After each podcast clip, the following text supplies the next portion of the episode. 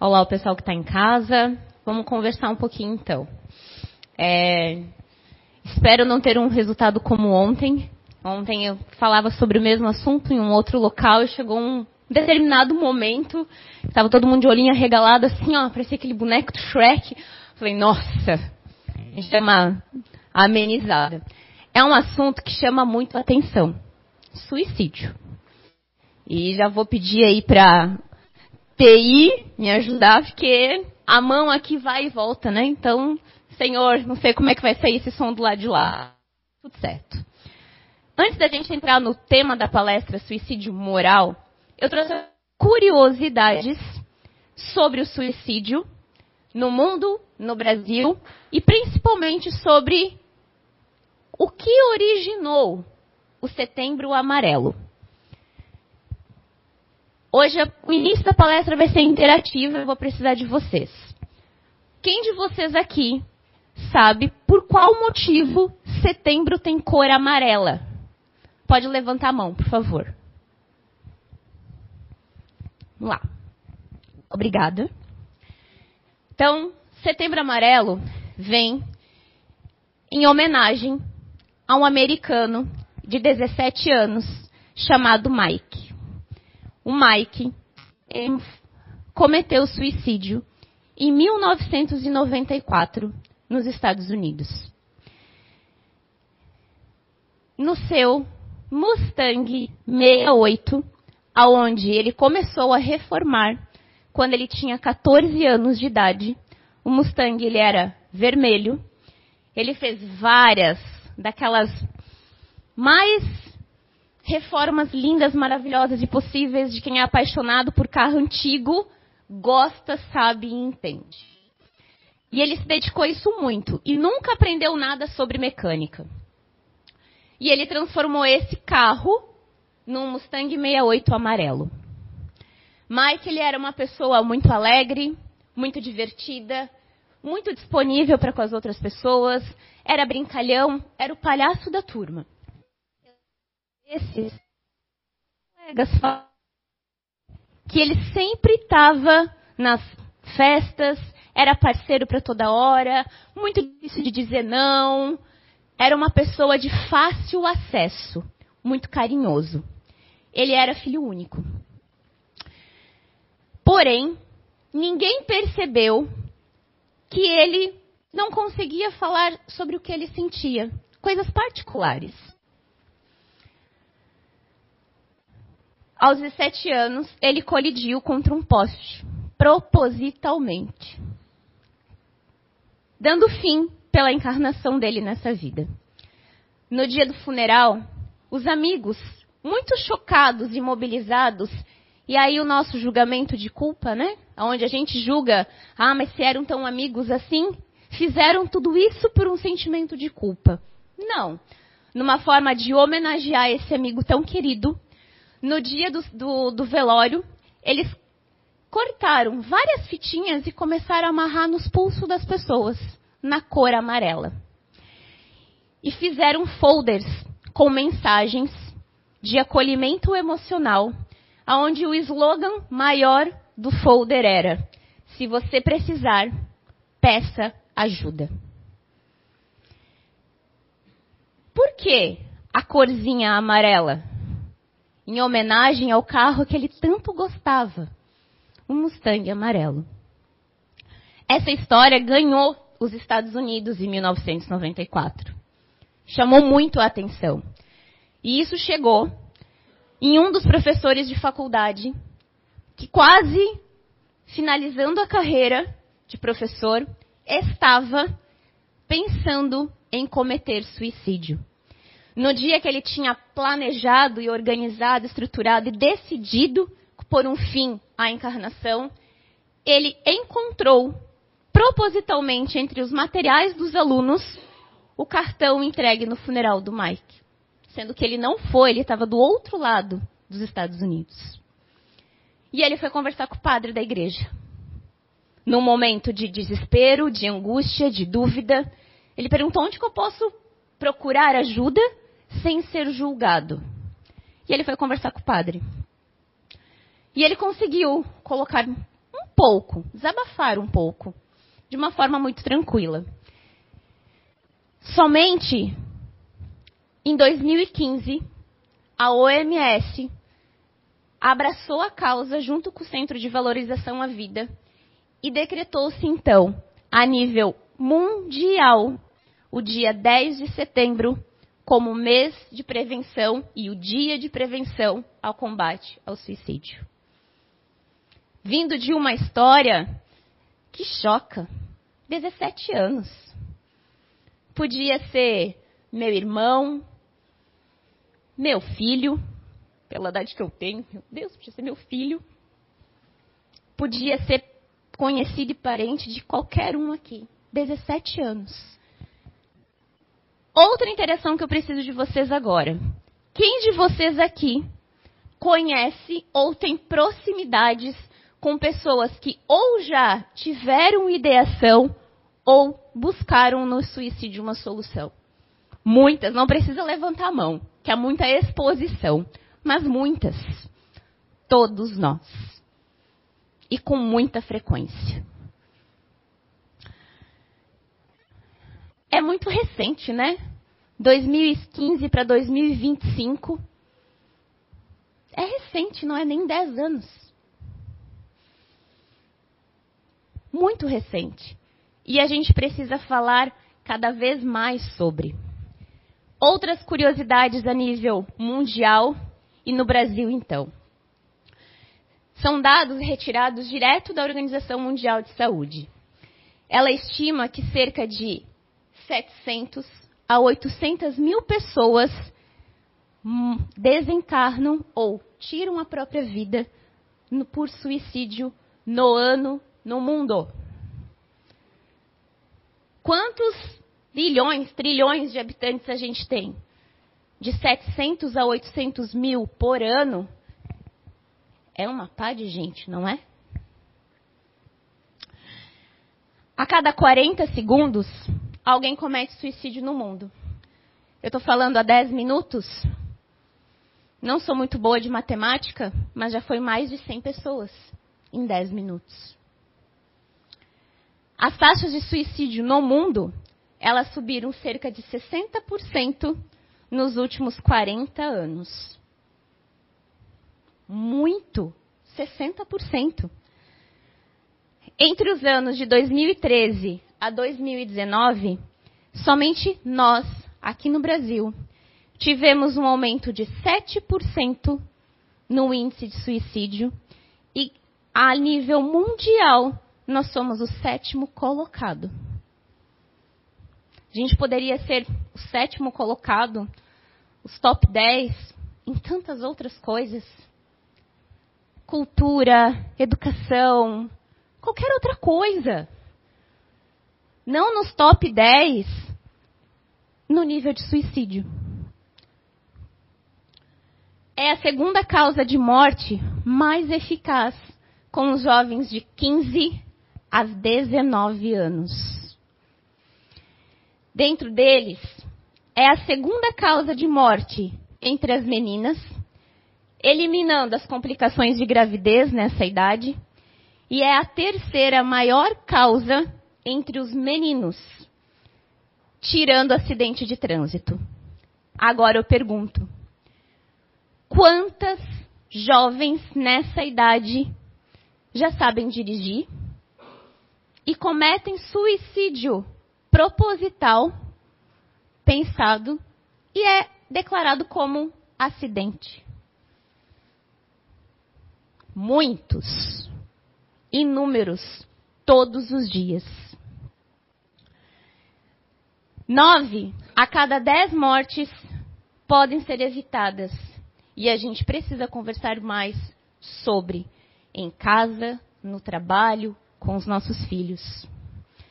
E a gente precisa tirar esse pensamento clichê de conforme a gente vai falando dentro da nossa casa sobre morte, o morrer e suicídio, que isso fomente isso já caiu por terra faz muito tempo.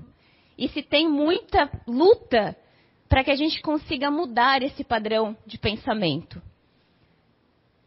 quando se começou lá, há 40 anos, a falar sobre isso, a perceber isso como saúde mental, não era falado que o João se suicidou com um tiro na cabeça, a Maria cortando os pulsos, o Pedro enforcado, porque tinha-se que isso dava ideias de como as pessoas fazerem.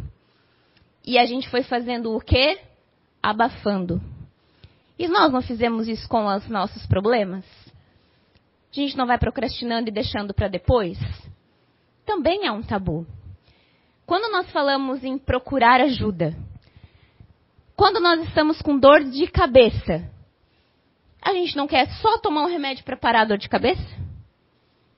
Dor no estômago, diarreia, a gente só quer uma causa eficaz daquilo passar. Não é assim? Nossas dores emocionais não têm medicação. Suicídio é isso. É a gente buscar um remédio imediato para tirar aquela dor que eu estou sentindo. Só que dor emocional a gente não medica, a gente não remedia. A dor num braço, dor numa perna, dor no quadril, dor na coluna, a gente tem N formas. E a emocional? Já entrando mais agora na palestra sobre suicídio moral, que bicho de sete cabeças é esse? A gente vai esmiuçar muita coisa. Todos nós já sabemos que quem busca no suicídio uma solução não quer acabar com a, com a própria vida, quer acabar com determinado sentimento naquela situação. Isso ok. Isso já vem se falado e batido assim, ó, na mesma tecla há muito tempo.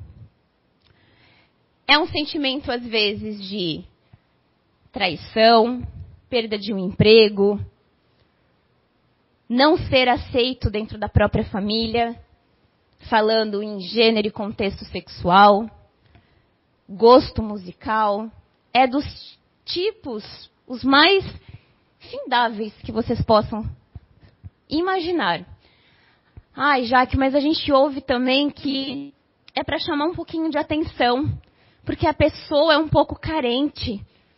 Ainda mais hoje que a gente está na época, né, no metaverso do mundo, o mundo está virado de ponta cabeça, de que tudo é drama, tudo é vitimização, e cada pisada fora do quadrado é um transtorno diferente enquadrado.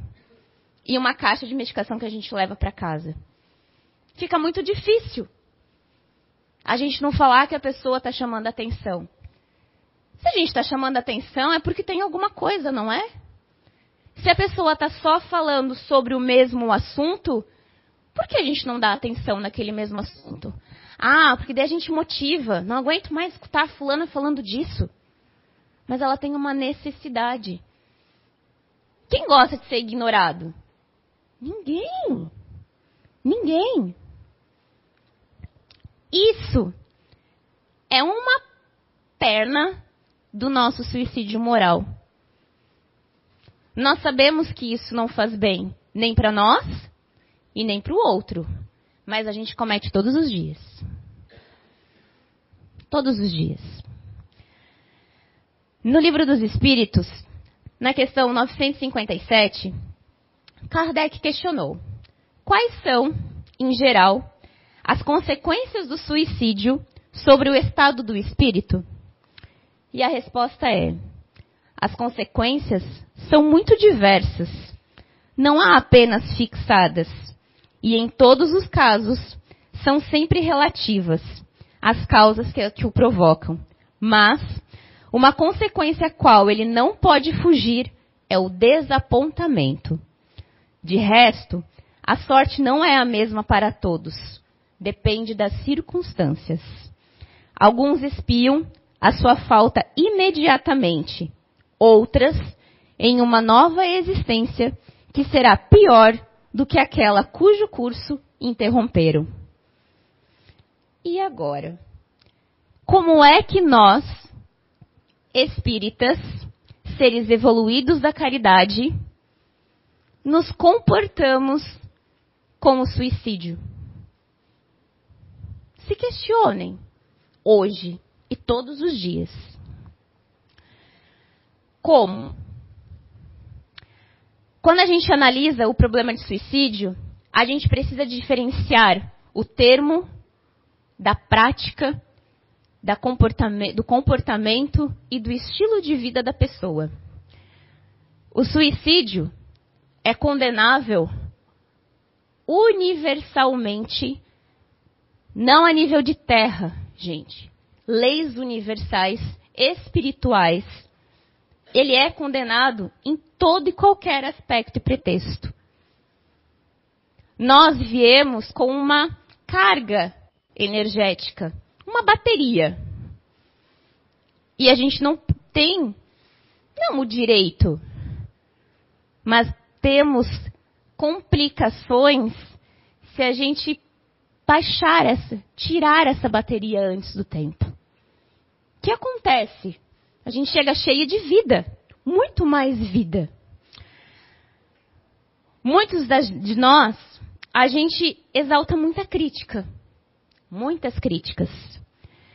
Ah, mas era lógico que estava escrito já, era perceptível que isso ia acontecer com a fulana.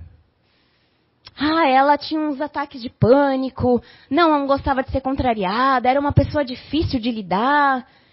Às vezes vinha trabalhar, às vezes não vinha. Ah, eu escutava que ela batia no marido. É fácil a gente julgar. Que mais ninguém tem paciência para falar com uma pessoa assim. Não precisa de paciência. É neste momento que a gente precisa deixar o nosso julgamento de lado, os nossos conceitos, pontos de vistas e sermos um pouquinho mais acolhedores. Acolher é isso. Às vezes você passar na rua, em vez da gente baixar a cabeça e falar: "Bom dia, nunca vi na minha vida". Mas esse bom dia tão genuíno e tão sincero pode salvar a vida dela naquele segundo. E se a Águeda tivesse ido se jogar de uma ponte? A minha atitude, o meu sorriso, o meu acolhimento, a minha energia. Pegou e falou: opa! Meu Deus, o que, que eu estou fazendo na minha. E faz a pessoa se questionar. Quanta gente? Não custa nada. Em casa a gente faz isso com qualquer integrante da família. É algo que eu me cobro muito, muito. O olho no olho. Para mim é facílimo passar a ignorar a pessoa. Por ser distraída mesmo. Por estar muito né, na pressa, descontrole. Mas eu busco muito isso desde pequena dentro de mim o olhar, o contato. Não preciso pegar na mão, não preciso abraçar. Não é esse tipo de acolhimento às vezes que as pessoas precisam. Ônibus. Como é chato. A gente fica ouvindo às vezes conversas de pessoas que a gente não conhece. Mas vocês já pararam para se questionar se nós virar, colocar o fone de ouvido, a gente virar para a janela ou virar para o outro lado, será que não é a mesma atitude que essa pessoa está tendo em casa? E fora, às vezes, ela consegue falar para pessoas desconhecidas. E tirar um pouco dessa angústia. Posto de gasolina. Isso. São pequenos suicídios morais que a gente comete todo dia. Outros. Vamos lá. Ainda indagados por Kardec se seria suicida o homem que perece vítima das nossas paixões, que ele sabia conscientemente que havia de apressar o fim. E os espíritos responderam: Isso é um fato clássico de suicídio moral. Paixões a gente ouve muito. não é a paixão excessiva por pessoas, mas também é. Porque às vezes vira uma, uma obsessão, uma perseguição, um transtorno sexual. E esses hábitos e vicissitudes, as nossas paixões, controlam demasiadamente o nosso corpo. E vai o quê? Encurtando a nossa bateria, sem a gente querer. Porque exige muita força dos nossos centros vitais. A gente tem tanto paixões de comportamento, intolerância, raiva, mágoas, orgulho, egoísmo, os nossos julgamentos. Isso são os comportamentos. E agora, os nossos hábitos. Todos nós aqui, eu até fui buscar na literatura algo muito que a população conheça com mais facilidade, sem ter, precisar remeter a, a ele. Mas não achei, porque ele é, é muito, a história dele ficou muito famosa. André Luiz chegou no plano espiritual como um suicida. Chegou ou não chegou? Quem viu o filme, quem leu a obra, e tantos nós quanto ele demorou para entender. Como assim? Ele era médico, ajudava as pessoas. Como que ele chegou no plano espiritual, classificado, categorizado, julgado como suicida? Por causa dos hábitos. Ele gostava muito de bebida destilada. Ele gostava muito de comidas que não são boas para o nosso corpo, que diminuem a nossa carga e o nosso fluido vital. Que comidas essas? Excesso de gordura, excesso de fritura, sódio, açúcar. Comer isso em excesso é um vício. E isso vai eliminando a nossa bateria de vida aqui. Porque a gente tem respeito num funeral por pessoas que têm um infarto, por pessoas que têm um AVC. Porque a gente tem compaixão com aquela família. Nossa, mas infartou. Foi um acidente de trânsito. Mas será que não estava correndo? Será que não tinha o hábito da adrenalina, da pressa, do, achar, do achado visualizado pensar que dirige melhor que todo mundo. Os xingamentos. Gente, o trânsito não é, não é, não é fácil. Concordo. Também ando no trânsito. Não, não ando, não volito. E nem me teletransporto ainda. Não é fácil. Eu já me peguei brigando. Mentalmente, sim. Do xingamento. Lerdo. Ligo pisca. Cadê o pisca? E isso já está assim, ó, muito automatizado no nosso comportamento. Mas não é porque todo mundo faz que a gente precisa continuar fazendo. Por que a gente respeita a dor de uma família numa perda assim? Câncer, AVC. Por quê? Nossa, já que a pessoa não escolheu isso. Se indaguem. Será? Ela pode não ter escolhido indiretamente, mas indiretamente sim. Quais são as causas de AVC hoje? Medicação, alimentação, cigarro, falta de atividade física, mágoas. É as causas de AVC no mundo hoje. E a gente passa por cima disso de com vista grossa. Infarto, as mesmas causas. Por que, que a gente respeita essa família? A gente respeita essa pessoa que acabou de desencarnar, mas a gente tem uma dificuldade gigante de respeitar a família de uma pessoa que cometeu suicídio. Nossa, mas você não percebeu? Águida, você não fez nada, você não conversou, não levou num psicólogo, não levou num psiquiatra, não internou numa clínica. A gente faz isso, gente. Sempre.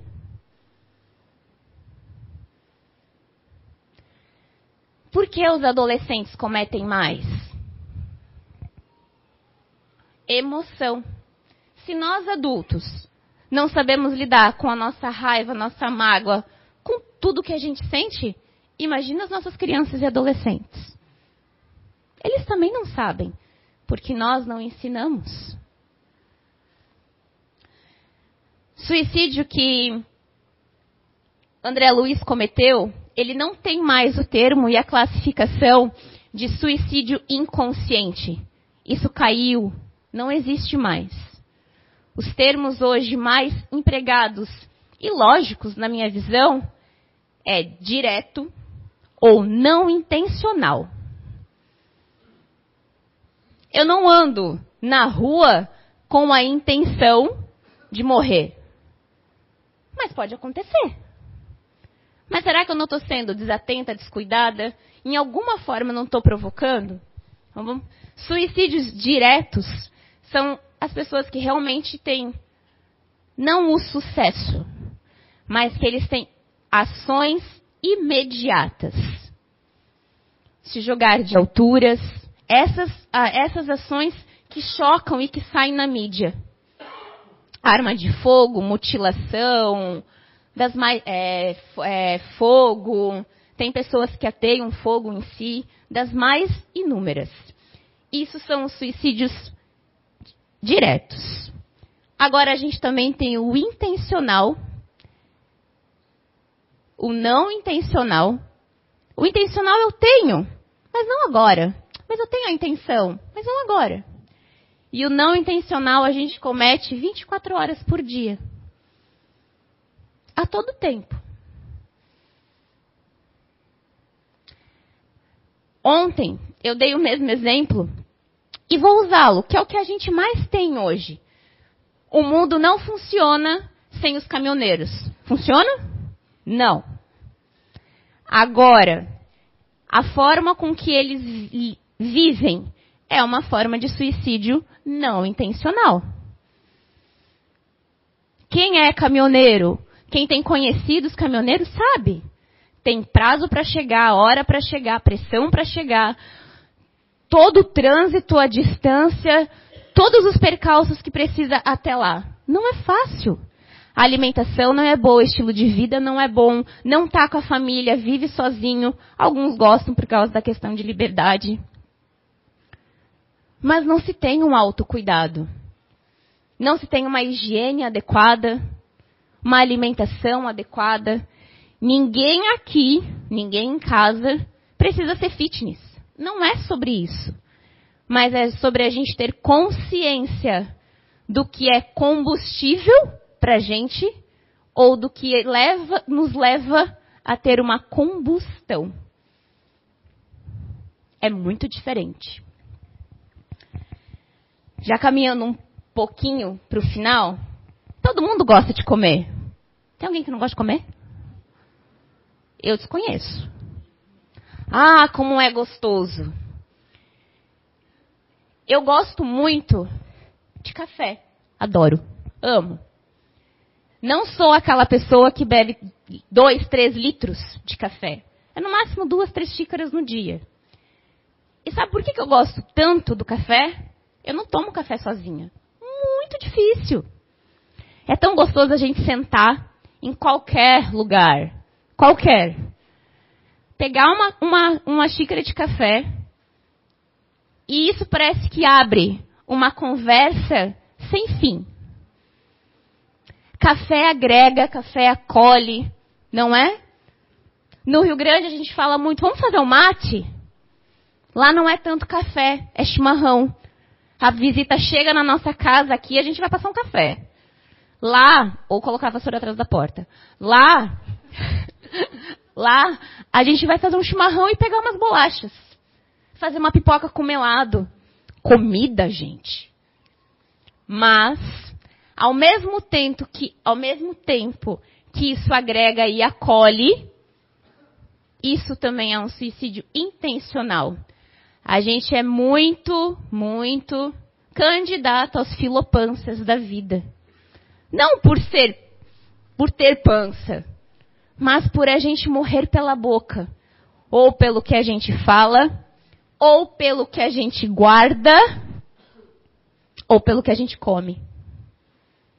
No fim, a gente morre pela boca. Se vocês forem se questionar, eu nem falei dos, dos hábitos mais clássicos que vocês ouvem em todas as, em todas as vezes que vocês falam sobre hábitos e suicídio. A gente não está falando sobre sexo, só sobre sexolatria, desejo desenfreado pelo sexo. E às vezes não precisa nem ser desenfreado. É aquele vídeo que a gente gosta de ver todo dia.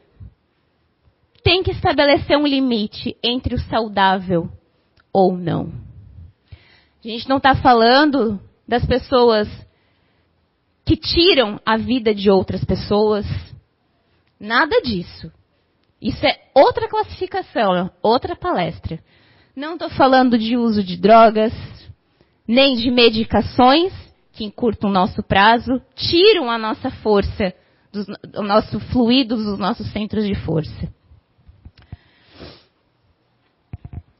E da onde que vem as nossas emoções? Da onde que vem esse acabar com a nossa bateria? O que tem a ver eu comer uma coxinha num dia, um churrasco no final de semana com uma cervejinha? O que, que isso tem a ver com o meu centro de força?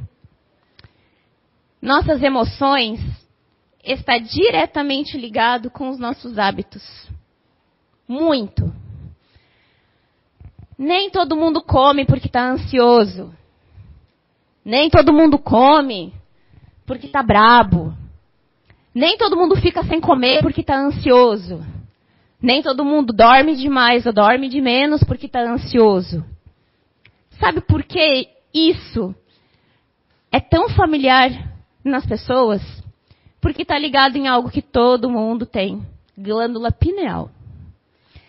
Ela é o nosso marca-passo e o nosso reloginho biológico. É ela que controla 24 horas a nossa sensação. E ela é interligadíssima. É como se fosse carne e unha, unha e carne do nosso hipotálamo.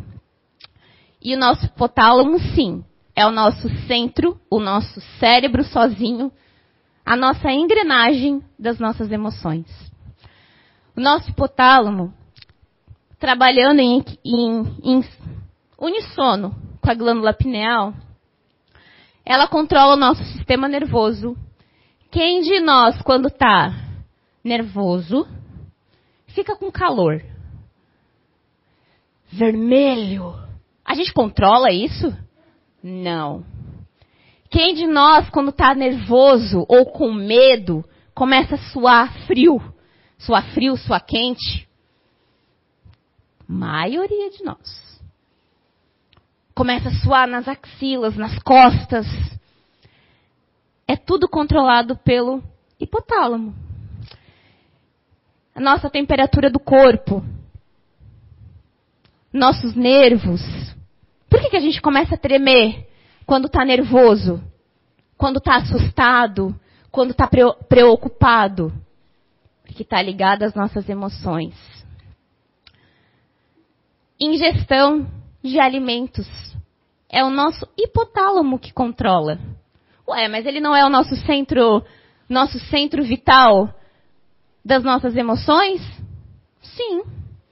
E é ele que controla ainda a nossa sensação de saciedade. É por isso que a gente come ou não come. Não não, é, não tem a ver com você é muito ansiosa, você é muito brabo. É o nosso comportamento. Ele regula e controla o nosso sono e principalmente nossa interação sexual. Não consigo me relacionar com as pessoas, não consigo ter relacionamento sexual adequado, prazeroso. Suicídio moral está muito ligado com coisas que a gente gosta de fazer e tem o hábito. Para a gente encerrar, se questionem. E é uma tarefa, na verdade. Não um questionamento. Eu gosto de dar tarefinhas. Dentro de cinco dias, a semana tem sete.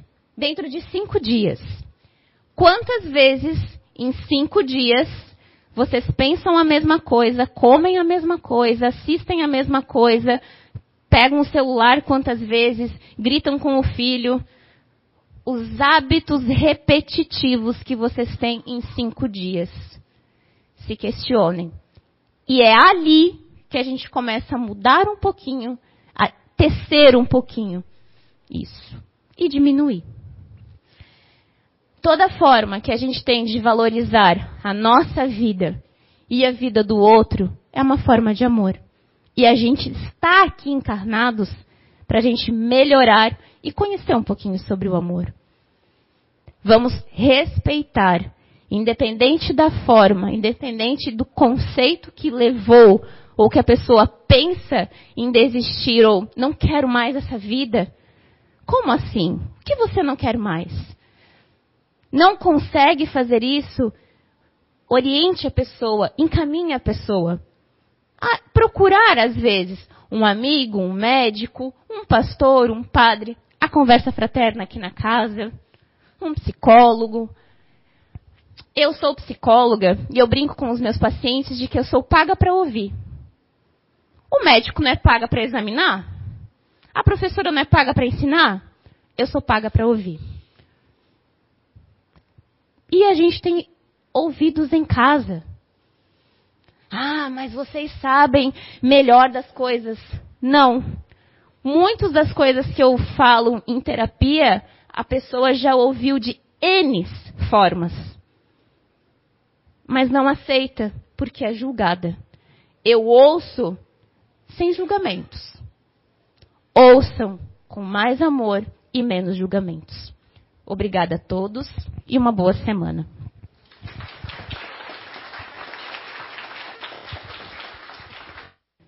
Obrigado, Pai, pela fonte de conhecimento.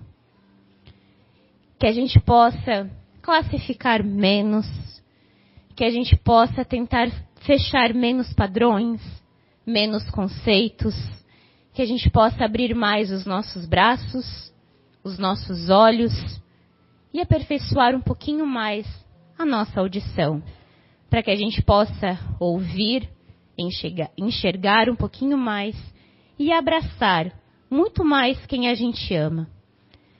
Espiritualidade Boi Amiga, nossos amigos e familiares, peço para que nos acompanhe nessa jornada que é estarmos encarnados com bastante amor, vibração, intuição, força e coragem.